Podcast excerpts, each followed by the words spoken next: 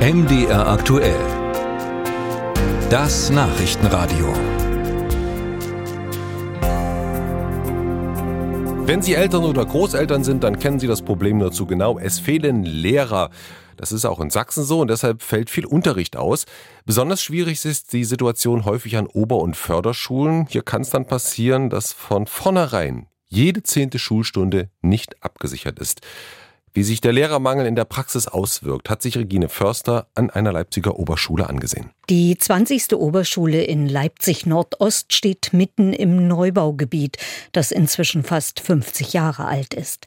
Hier lebt keine einfache Schülerklientel. Gerade sie bräuchten den besten Unterricht, um nicht abgehängt zu werden. Es gibt eigentlich gar keine Woche, wo wir mal die ganze Woche komplett nach Plan haben. Das gibt es eigentlich nicht berichtet Schülersprecher Timo aus der 9. Klasse. Besonders drastisch. Wir hatten keine Chemielehrerin mehr, das heißt, wir hatten ein ganzes Schuljahr kein Chemie. Und momentan ist es ziemlich problematisch, weil wir halt bei Chemie noch auf Null sind sozusagen. Und auch in den kommenden Jahren wenn wir dann arbeiten gehen oder sowas halt, dass die von uns erwarten, dass wir das wissen halt. Die Naturwissenschaften, Kunst und Musik, das sind die Fächer, in denen besonders Lehrer und Lehrerinnen fehlen.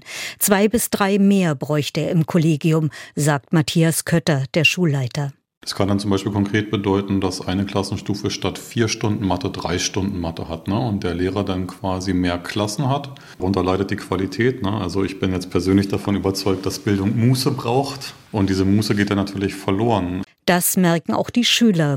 Schülersprecherin Mariama. Ich finde vor allem bei den äh, Lehrkräften, dass dort schon sehr oft Stress herrscht und man das auch als Schülerin mitbekommt. Das sächsische Kultusministerium versucht kurzfristig die Löcher zu stopfen, wo es geht. Auch mittel- und langfristig seien die Möglichkeiten ausgereizt, heißt es von dort. Seit 2019 zum Beispiel können alle Lehrkräfte, die nicht älter als 41 sind, verbeamtet werden.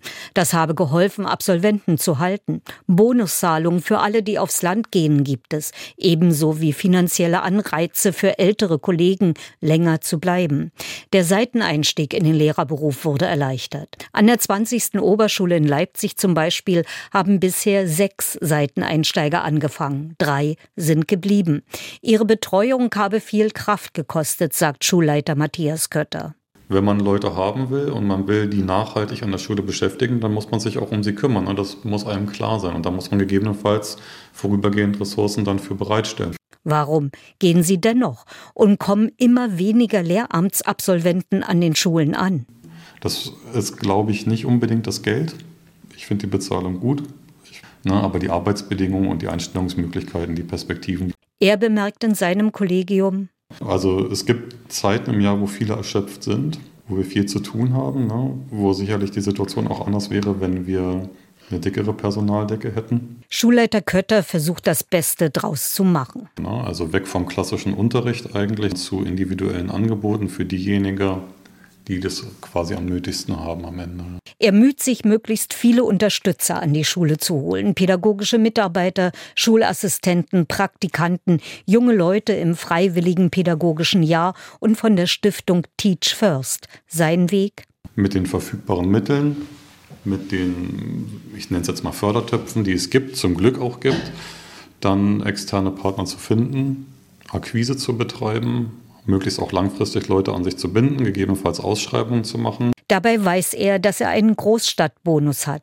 Er würde sich wünschen, dass auch Bildungspolitik diesen Ansatz stärker unterstützen würde. Für alle Schulen.